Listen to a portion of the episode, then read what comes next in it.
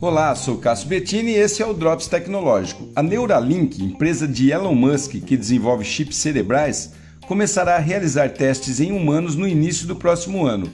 Os neurochips são dispositivos que detectam atividades cerebrais e provocam ações através de impulsos elétricos. Na verdade, eles fazem o papel dos neurônios, que são as células humanas responsáveis pela transmissão do impulso nervoso que comanda nosso organismo todo.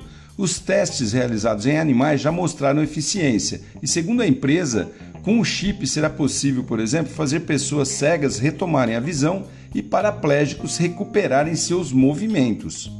E os cientistas que estão por trás desse projeto afirmam que sua utilidade pode ir bem mais além. Por exemplo, uma vez implantado num indivíduo, ele poderia até comandar remotamente outros dispositivos conectados, como um computador, por exemplo. Ou seja, a potencialização do cérebro humano atingiria um nível biônico. Elon Musk, dono do negócio todo, acredita que um dia qualquer um poderá comprar e implantar seu próprio chip para corrigir algum problema ali do organismo ou melhorar uma função dele, né?